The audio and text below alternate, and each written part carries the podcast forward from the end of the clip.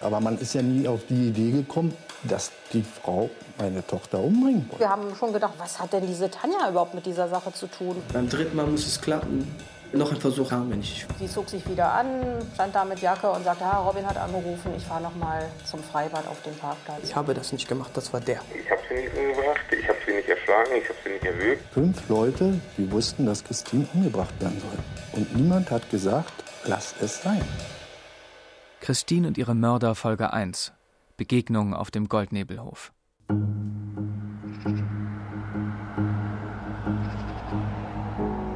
Der Himmel über Lübars ist mit dunklen Wolken bedeckt. Es ist der 21. Juni, Sommeranfang, noch früh am Morgen. Eine Frau führt ihren Hund aus. In der Nacht hat es geregnet. Für einen Junitag ist es eher frisch. Der Hund läuft durch nasses Gras und Pfützen. Hier am nördlichen Stadtrand von Berlin gibt es viele schöne Wege zum Spazierengehen. Lübars ist von Wiesen und Feldern umgeben. Die Hundehalterin läuft an einem Waldstück entlang. Dann kommt sie an dem Parkplatz vom Freibad Lübars vorbei. Als sie eine Kleingartenkolonie passiert, entdeckt sie eine schlanke blonde Frau. Sie liegt im Gehölz auf dem Rücken. Ihre Körperhaltung sieht unnatürlich aus, denn ihr Oberkörper liegt höher als ihr Kopf. Es ist eine sehr junge Frau mit blonden Haaren. Sie hat eine Jeans und eine graubraune Jacke an. Am rechten Fuß trägt sie einen Stofftonschuh. Der linke Schuh fehlt. Sie ist tot. Während die Hundehalterin die Polizei ruft, hält ein Auto gleich nebenan auf dem Parkplatz. Eine Frau, Anfang 50, steigt aus dem Auto, geht auf einen kleinen, lilafarbenen Geländewagen zu und schaut hinein. Dann öffnet sie die unverschlossene Beifahrertür. Auf dem Autositz entdeckt sie eine Handtasche, die sie an sich nimmt. Hastig geht sie zurück zu ihrem Auto, steigt ein und fährt schnell vom Parkplatz wieder weg. Innerlich aufgewühlt fährt sie die Minute zurück zu ihrem Haus in Lübars, von wo sie eben losgefahren war. Sie heißt Anke. Sie hat zwei Söhne und eine Tochter, die alle noch bei ihr und ihrem Mann zu Hause leben. An einem Tag wie diesem fährt sie morgens zu einer Edeka-Filiale, die sie leitet. Im Haus der Familie weckt Anke ihre beiden Söhne. Sie sollen aufstehen, müssen sofort ihre Schwester suchen. Die ist in der Nacht nicht nach Hause gekommen. Ihr Auto steht verlassen da. Die Brüder sollen sich beeilen. Die Mutter ist sich sicher, dass ihrer Tochter etwas zugestoßen ist. Die jungen Männer beruhigen ihre Mutter. Sie solle zur Arbeit gehen, das Geschäft aufschließen. Sie würden zum Parkplatz fahren und Christine suchen. Die Mutter soll sich keine Sorgen machen. Während die Brüder Patrick und Dennis zu dem wenige hundert Meter entfernten Parkplatz fahren, sind Streifenwagen und Krankenwagen ebenfalls auf dem Weg. Vom Parkplatz ausgehend streifen die Brüder einen Waldweg am Tegeler Fließ entlang. Sie finden ihre Schwester nicht und kehren zum Parkplatz zurück. Dort stehen nun die Einsatzwagen.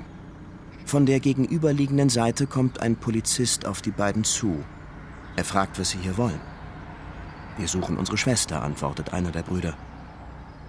Sie bemerken, wie es ihm für einen Moment die Sprache verschlägt. Dann sagt er, wir haben ein junges Mädchen im Wald gefunden. Sie ist auf nicht natürliche Weise gestorben. Die Brüder rufen ihren Vater zu Hause an. Meine Söhne haben mich angerufen von dem Parkplatz und haben gesagt, Papa, hier ist was Schlimmes passiert. Und dann sollte ich unterkommen zu diesem Parkplatz. Habe dann mein Motorradhelm aufgesetzt. Mit Motorrad bin ich dann schnell runter und habe dann erfahren, dass meine Tochter tot ist. Auch die Mutter eilt von ihrem Geschäft zurück zum Tatort. Wir haben dann in diesem Polizeiwagen gesessen, wo wir noch Hilfe bekamen, dass ein Fahrrad zur Verfügung gestellt wurde. Und man sitzt dann im Polizeiwagen und wartet die Dinge eigentlich ab, die jetzt passieren. Inzwischen ist es kurz nach 8 Uhr. Ute Rutke und Jochen Holländer begeben sich gemeinsam mit ihren Kollegen von der Mordkommission nach Lübars. Als eine Stunde später auch der Staatsanwalt Dieter Horstmann zum Tatort fährt, sind zahlreiche Kriminalisten bereits dabei, die Spuren zu sichern. Die Presse ist wie immer schnell vor Ort. Ein Fotograf hält den Moment fest, in dem zwei Männer eine Rollbare über den Parkplatz schieben. Die Tote ist in einen blauen Leichensack gehüllt und wird zu einem Fahrzeug mit der Aufschrift Gerichtsmedizin gebracht. Auch wir, Martina Reuter und Uta Eisenhardt sind Journalistinnen. Ich bin Filmemacherin. Uta ist Gerichtsreporterin. Noch ahnen wir nicht, dass wir uns bis heute mit diesem Fall beschäftigen werden.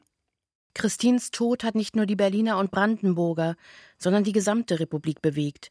Vielerorts haben sich Ermittler an der Aufklärung beteiligt, denn die Spuren zu diesem Verbrechen führen durch ganz Deutschland. Im Jahr 2012 fingen wir an, uns mit dem Schicksal von Christine zu beschäftigen. Wir sind davon überzeugt, dass durch die polizeilichen Ermittlungen und in der anschließenden Gerichtsverhandlung wesentliche Punkte nicht geklärt wurden. Für uns blieb ungewiss, durch wessen Hand Christine starb. Um auf diese und andere Fragen Antworten zu finden, die auch der fast zwei Jahre dauernde Gerichtsprozess nicht liefern konnte, haben wir uns nochmal zurück zum Anfang der Geschichte begeben, auf den Goldnebelhof. Dort, wo Christine eine Ausbildung machte und wo ihr zwei Menschen begegneten, die ihr Schicksal verändern sollten. Wie jeden Morgen an Wochentagen steht Christine zeitig auf, frühstückt, während ihre Mutter schon zu ihrem Edeka-Markt fährt.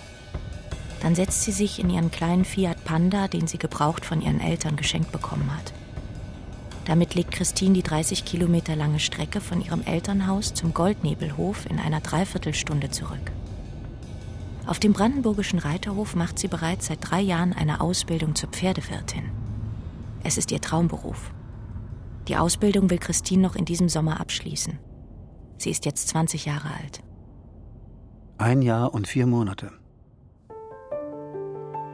Christine ist in Lübars aufgewachsen, einer 5000 Einwohnergemeinde im Norden von Berlin, nur eine halbe Stunde vom Zentrum der Hauptstadt entfernt, doch seltsam unberührt von aller großstädtischen Hektik.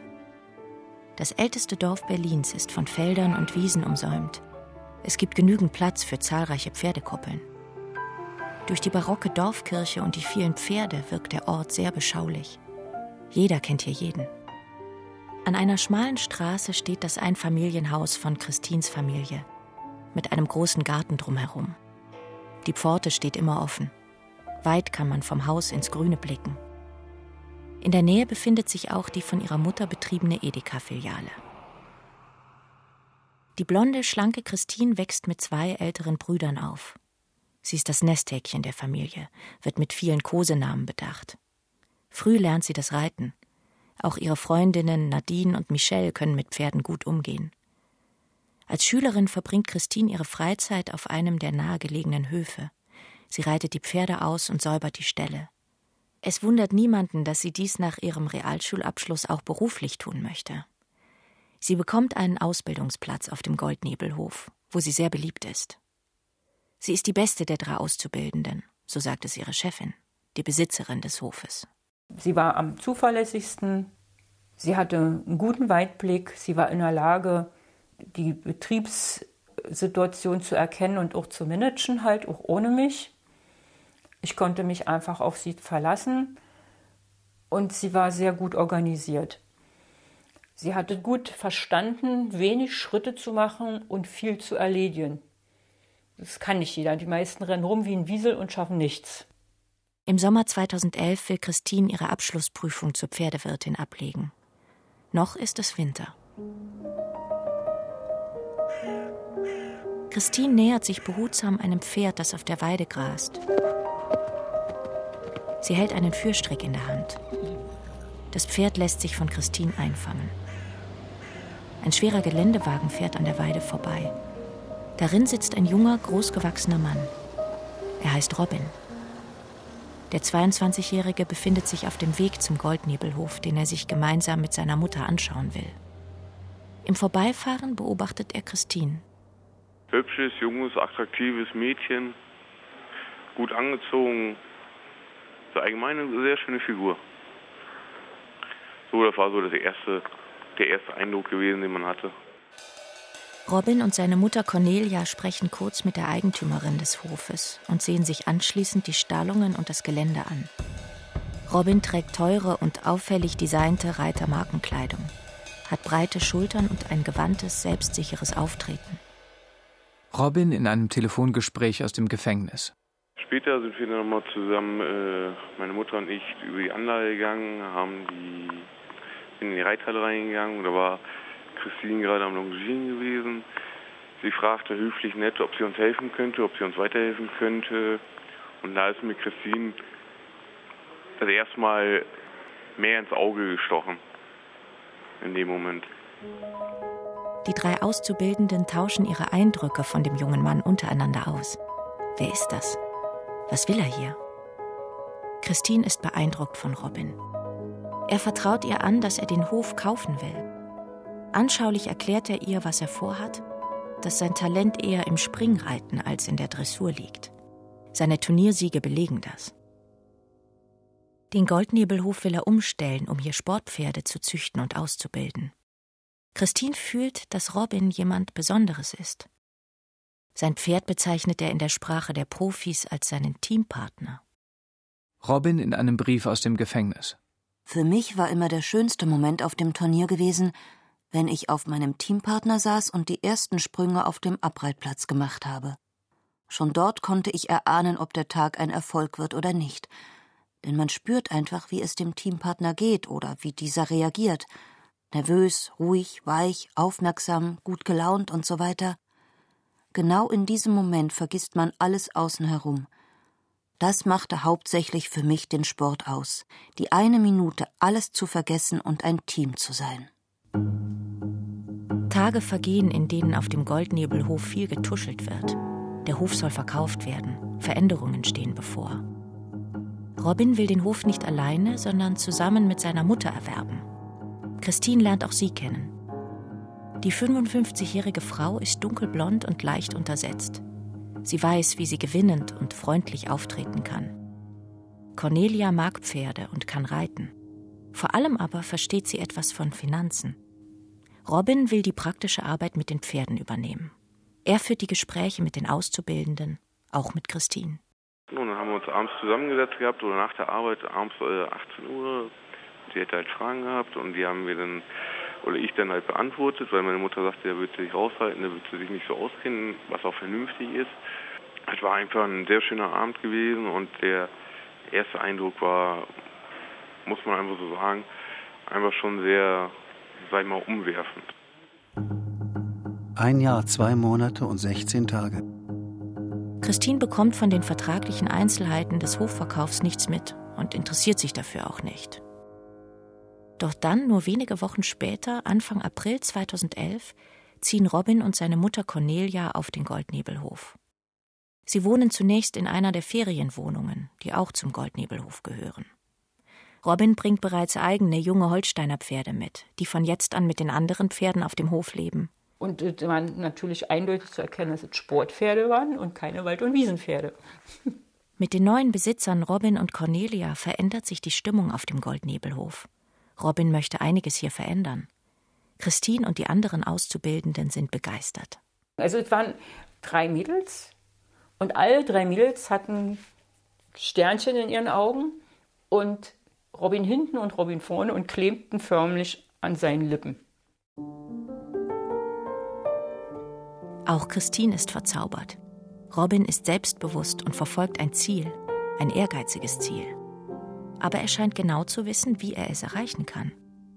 Es geht ihm um mehr als nur ein paar Mal in der Woche zu reiten. Er ist Profi. Pferde sind seine Leidenschaft. Reiten macht ihn glücklich. Christine geht es nicht anders. Sie verliebt sich in Robin. Es wird ein Abenteuer werden, das ahnt Christine. Aber mit einem Mann wie Robin könnte sie ein solches bestehen. Wir hatten gleiche Harmonie gehabt, wir haben zusammen viel gelacht, wir hatten Spaß gehabt. Wir hatten auch gleichzeitig die gleichen Vorstellungen, was man erreichen kann, wie weit es gehen könnte, sage ich mal, in, so einem, in der Zukunft. Und darüber ist das dann halt einfach dann auch gekommen. Wir haben uns getroffen gehabt, sind dann was essen gefahren, haben dann halt den ganzen Abend da verbracht, äh, Spaß gehabt und sind dann auch zusammengekommen, einmal haben uns geküsst und war dann auch klar, dass man dann auch dann zusammen ist.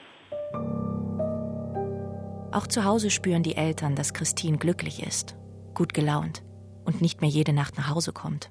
Pferde, Reiterhof. Ja, Christine war überglücklich. Und die erste Zeit war es so, dass Christine sich rausgeputzt hat. Sie wurde fraulicher. Und wenn sie abends nach Hause kommt, ich bin noch mit Robin verabredet, ich bin noch mit Robin verabredet. Wir haben noch was vor heute Abend. Die beiden verbringen viel Zeit miteinander, immer von Pferden umgeben. Ein Jahr, ein Monat und 23 Tage. Robin erzählt Christine von seiner Familie, die aus Norddeutschland stammt. Er hat zwei Schwestern, eine ältere und eine jüngere. Sein Vater war Hauptfeldwebel bei der Bundeswehr. Als Robin gerade 15 Jahre alt war, hatte er mit seinem Vater verabredet, dass er sich in einem Springstall zum Pferdewirt ausbilden lassen soll, weit von seinem Elternhaus entfernt, im Münsterland. Sein Vater hatte ihm schon eine Unterkunft organisiert. Dann brach der Vater eines Tages beim Joggen tot zusammen. Während seine Mutter Cornelia um ihren Mann trauerte, zog Robin damals wie geplant nach Westfalen. Draußen wird es wärmer der Frühling ist da. Christine vermisst Robin. Er ist seit ein paar Tagen in Westfalen und nimmt an einem Springturnier teil. Gut gelaunt kehrt er zum Goldnebelhof zurück und versprüht seinen Charme gegenüber Christine. Robin in einem Brief aus dem Gefängnis. Was ist für Frauen attraktiver? Wenn man sagt, ich kann einen Ball in ein Tor hineinschießen, oder wenn man sagt, ich werde mit dir heute Abend in den Sonnenuntergang reiten und werde dein Prinz sein. Die beiden sind ein Paar. Zu Ostern sagen sie es ihren Eltern. Christine lädt Robin zum Osterfeuer nach Lübars ein. Sie möchte ihren Geliebten endlich ihrer Familie vorstellen. Christine fragt auch seine Mutter, ob sie mitkommen wolle. Sie soll nicht allein auf dem Hof bleiben müssen. Cornelia nimmt die Einladung an. Am Ostersamstag kommen Cornelia und Robin in dessen großem Geländewagen nach Lübars. Der Abend am hoch aufgeschichteten Osterfeuer wird kurzweilig und nett. Christine macht alle miteinander bekannt. Man bietet sich das Du an.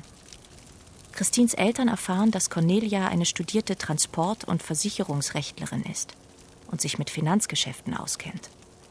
Auch vom plötzlichen Tod ihres Ehemannes erzählt Cornelia. Christines Brüder unterhalten sich mit Robin. Sie finden ihn in Ordnung, auch wenn er ein Angeber zu sein scheint. Robin erzählt ihnen, dass er nach seiner Ausbildung zum Springreiter bis zum letzten Jahr in der Bundeswehr gedient hat, wo er bei einem Kommando Spezialkräfte ausgebildet und in Afghanistan eingesetzt worden sei, um Menschen auszuschalten. Die Brüder hören interessiert zu, glauben aber nicht alles, was Robin zum Besten gibt, weil einer von ihnen selbst in der Bundeswehr gedient hatte. Außerdem war auch ein Freund von ihnen in Afghanistan eingesetzt worden, und der hatte ganz andere Geschichten darüber erzählt. Christine empfindet ihren neuen Freund nicht als überheblich und arrogant. Sie mag es, wenn jemand selbstbewusst ist, wenn er sagt, was er denkt, wenn jemand etwas riskiert und Außergewöhnliches anstrebt. All das trifft auf Robin zu. Deshalb wehrt sie sich gegen Kritik an ihrer neuen Beziehung. Christines Bruder Patrick in einer Aussage vor Gericht. Meine Schwester war glücklich.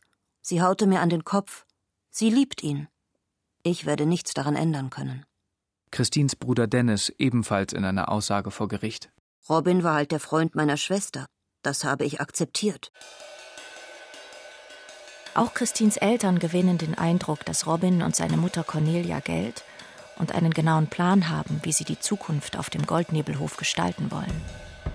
Cornelia drückt sich gebildet aus und weiß, wovon sie spricht. Ein Jahr und vier Tage. Der Sommer beginnt. Christine spürt, dass Robin guter Dinge ist. Die Bundeswehr hat ihm sein Übergangsgeld von 24.000 Euro ausgezahlt, weil er nach einem Autounfall den Belastungen des militärischen Dienstes nicht mehr gewachsen schien und vorzeitig ausschied. Robin will das Geld in den Goldnebelhof investieren und ist glücklich, dass sein größter Wunsch in Erfüllung gehen soll, einen eigenen Reiterhof zu besitzen. Bald kann das Abenteuer beginnen. Christine will ihn mit ihrer ganzen Kraft dabei unterstützen. Mitte Juni 2011 unterschreiben Robin und seine Mutter beim Notar schließlich auch den Kaufvertrag über den Goldnebelhof. Zwar haben sie von der Bank noch keine Finanzierungszusage, das wissen auch ihre Vertragspartner, aber sie sind von Cornelias und Robins Auftreten überzeugt. Die beiden wollen den Kaufpreis innerhalb von zwei Wochen bezahlen. 600.000 Euro. Eine stolze Summe. Die Besitzerin bedauert es sehr, ihren Hof verkaufen zu müssen, den sie seit über 20 Jahren führt. Doch nach der Trennung von ihrem Mann verfügen weder er noch sie über ausreichende Mittel, um den jeweils anderen Miteigentümer auszuzahlen. Und dann kommt natürlich der Stress mit meinem Mann. gab keine Einigung, es gab nur den Verkauf, für mich zumindest. Er hat mich dazu gezwungen. Gleich nachdem der Kauf vertraglich beurkundet ist, bietet Robin Christine an, auf dem Goldnebelhof angestellt zu werden. Und das, obwohl ihre Abschlussprüfung erst noch bevorsteht. Sie sagt begeistert zu. Zwei weitere Mitarbeiter werden ebenfalls übernommen. Christine legt ihren Eltern stolz den Arbeitsvertrag vor. Für Christine läuft es gut. Es ist Sommer. Sie ist glücklich mit Robin. Ihre Ausbildung ist fast beendet und sie hat eine Festanstellung in ihrem Traumberuf schon in der Tasche. Ein paar Wochen später besteht sie die Abschlussprüfung. Sie vermag Pferde in der Dressur und im Springen zuzureiten, auszubilden und zu trainieren. Sie darf offiziell Kunden beraten und im klassischen Reitsport unterrichten. Darüber hinaus weiß sie, wie man die Tiere pflegt und artgerecht hält. Sie wäre in der Lage, einen eigenen Reiterhof zu leiten. Abends wird das gefeiert. Robins Mutter Cornelia in einem Gespräch im Gefängnis, im Hintergrund die Lüftung des Raums. Wir haben den dreien noch geholfen, dass überhaupt ihre Pferdewirtprüfung bestanden. Denn Anfang August war die Prüfung für die drei. Und die hatten drei Jahre Ausbildung gemacht, ohne irgendwas zu lernen in Bezug auf Reiten, Pferde oder sonst irgendwas. Das Einzige, was sie gelernt hatten, war, wie man den Sandweg hakt und wie man die Pferde von einer Weide zur anderen bringt, aber ansonsten konnten die gar nichts. Wir haben also da eine richtige Druckausbildung gemacht von denen, dass sie wirklich dann alles noch lernten und tatsächlich auch alle drei die Prüfung bestanden haben. Robin ist nicht nur ein guter Ausbilder. Beim Umbau des Goldnebelhofes erledigt er viele handwerkliche Arbeiten selbst. Mit Hilfe eines Treckers reißt er das Backhaus ab. Er will die Pferdeboxen vergrößern, baut Türen ein und pflastert den Boden. Er errichtet zwei Offenställe mit Einfriedungen. Entschlossen räumt der zukünftige Hofbesitzer auf, packt mit an. Alle sind motiviert. Dabei hat die Bank seine Kreditanfrage noch immer nicht bewilligt. Die ehemalige Besitzerin hat deshalb den Hof auch noch nicht verlassen. Das war ja der erste Tag nach der Übergabe vom Schlüssel. Daher habe ich mit den Mädels besprochen, dass um neun der Dienst beginnt. Und plötzlich kamen die alle zu acht. Und dann bin ich rausgegangen und habe gesagt, sag mal, wieso kommt ihr denn schon so früh? Euer Dienst beginnt doch erst um neun. Und ich kann mich jetzt an Worte nicht mehr erinnern. Ich weiß nur, dass sie mich angegrinst haben. Christine allerdings ein bisschen hilflos mir gegenüberstand. Und dann sind sie weitergegangen mit Robin und Conny zum Stall, wo sie dann angefangen haben, da alles zu zerlegen. Genau. Also dann haben die sofort meinen Trecker genommen und Sachen abgerissen, obwohl wir vorher gesagt haben, du darfst nicht abgerissen werden. Und äh, mich da angebrüllt haben, da hat er äh, gebrüllt, wirklich so laut habe ich noch nie einen Menschen brüllen gehört. Und da war wirklich nur noch Mund zu sehen, Gesicht gar nicht mehr, null. Äh, und da, ich stand da, ich wusste ja nicht, was ich sagen sollte. Die Verkäufer des Goldnebelhofes warten darauf, dass ihnen die Bank die Kaufsumme überweist, die seit vier Wochen fällig ist. Sie verlassen sich auf die Aussage der Maklerin, die eine Bonitätsprüfung veranlasst hatte. Die Auskunft über Cornelias finanzielle Situation ist positiv. Auch das Verhalten von Robin und Cornelia, die sich bereits wie rechtmäßige Besitzer aufführen, bestärkt sie in ihrem Glauben, dass ihre Vertragspartner den Kaufpreis zahlen werden. Als Christine an einem Augusttag auf den Goldnebelhof kommt, ist die Stimmung schlecht. Robin ist außer sich. Tags zuvor hat er erfahren, dass die Eigentümer nicht länger auf ihr Geld warten wollen. Robins Mutter Cornelia versichert der Eigentümerin, dass das Geld in den nächsten Tagen ganz bestimmt kommen würde. Sie hat mich immer vertröstet. Und das kommt, das kommt. Freundlich zwar, aber immer so ein leichtes von oben herab. Man könnte denken, die hätte die Million in der Tasche gehabt. Alles kein Problem, war immer so ihre Worte. Und äh, Robin saß immer so da, macht alles meine Mutter, macht alles meine Mutter. Der geschiedene Mann der Hofbesitzerin vertraut darauf, dass Robin und seine Mutter bezahlen werden. Na, der hat daran geglaubt. Der hat gedacht, jetzt geht hier ein Turnierstall los. Endlich das, was er schon immer wollte, ja. Und war auch anfänglich total überzeugt. Also er hat sich auch die Augen wischen lassen. Dann habe ich ihn immer wieder angesprochen. Ja, das wird schon. Das wird schon. Nee, aber dann hat er auch Angst bekommen. Per Boten wird die Kündigung Ende der ersten Augustwoche zugestellt. Der geschiedene Mann der Hofbesitzerin steht mit dem Boten vor der Tür der Ferienwohnung und klopft. Robin öffnet die Tür. Pünktlich halb sieben oder sechs Uhr, sechs Uhr halb sieben ist er erschienen morgens in der Wohnung, hat geklopft und hat dann gesagt, dass er jetzt äh, mit seinem Rechtsanwalt zusammen, dass er jetzt die Kündigung ausspricht und ich hätte jetzt die Wahl zu unterschreiben, äh, dass ich innerhalb von zwei Wochen die Anlage verlasse oder wird rechtliche Schritte einleiten, wenn ich das jetzt nicht unterschreiben würde. Die kompletten die ganze Miete einziehen würde, dass er extrem hohe Geldforderungen machen würde, Schadensersatzklage fordern würde. Gerade wenn man sich nicht damit so ganz auskennt, fühlt man sich sehr eingeschüchtert. Christine erfährt, dass der Kaufvertrag rückabgewickelt werden soll. Irgendetwas lief schief. Nur weil Robin eine Rate nicht rechtzeitig überwiesen hat, würden die Verkäufer ihm den Hof nicht mehr verkaufen wollen. Sie ist niedergeschlagen. Der Traum von einer beruflichen Zukunft platzt von einer Sekunde auf die andere. Christine und alle anderen Angestellten halten zu Robin. Mit den Alteigentümern sprechen sie schon längst nicht mehr. Auch Robins Mutter Cornelia ist aufgelöst. Dass der rechtmäßige Besitzer, der sich von seiner Frau scheiden ließ, nun seine Frau auszahlen und den Hof allein weiter betreiben würde, war nicht vorhersehbar. Und ebenfalls nicht, dass die Bank ihn bei der Finanzierung bevorzugt was nach Ansicht von Robins Mutter ungerecht ist. Und dann kriegt man ein Schreiben vom Anwalt der Verkäufer, dass die beiden vom äh, Kaufvertrag zurücktreten. Weil nämlich er schon kurz nachdem wir diesen Kaufvertrag äh, geschlossen hatten, selbst eine Finanzierung bei der Bank beantragt hat und eine Zusage gekriegt hat. Robin ist tief enttäuscht und ratlos. Es kommt noch schlimmer. Robin und seine Mutter müssen in kürzester Zeit den Hof räumen. Wohin mit ihren Pferden? Wohin bringen wir die was machen wir, ja, da, da gehen so 10.000 Gedanken durch, aber alles nicht gerade schöne Gedanken, sondern eher so Panikgedanken, was jetzt gerade passiert, was muss jetzt schnell gemacht werden, was muss geklärt werden. Christine unterstützt Robin so gut sie kann. Muss ich aber sagen, dass Christine eine absolut große Stütze war, gesagt hat, ähm, dass wir das alles hinkriegen würden, dass sie mich auf jeden Fall unterstützen würde, dass sie mir helfen würde, ähm, Kontakte aufzusuchen, äh, zu gucken, dass irgendwo die Schäde untergestellt werden können. Ähm, alles, was möglich war, hat sie probiert. Und sie war einfach in dem Moment eine große Stütze gewesen.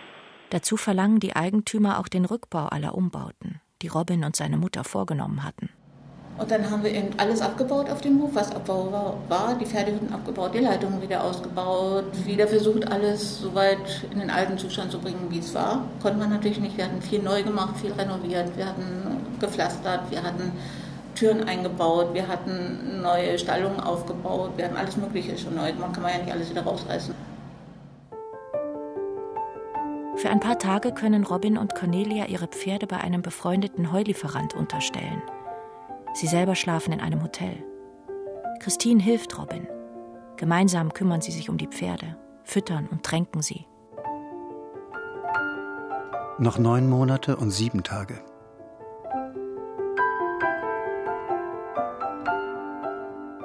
Niemand weiß, wie es weitergehen soll.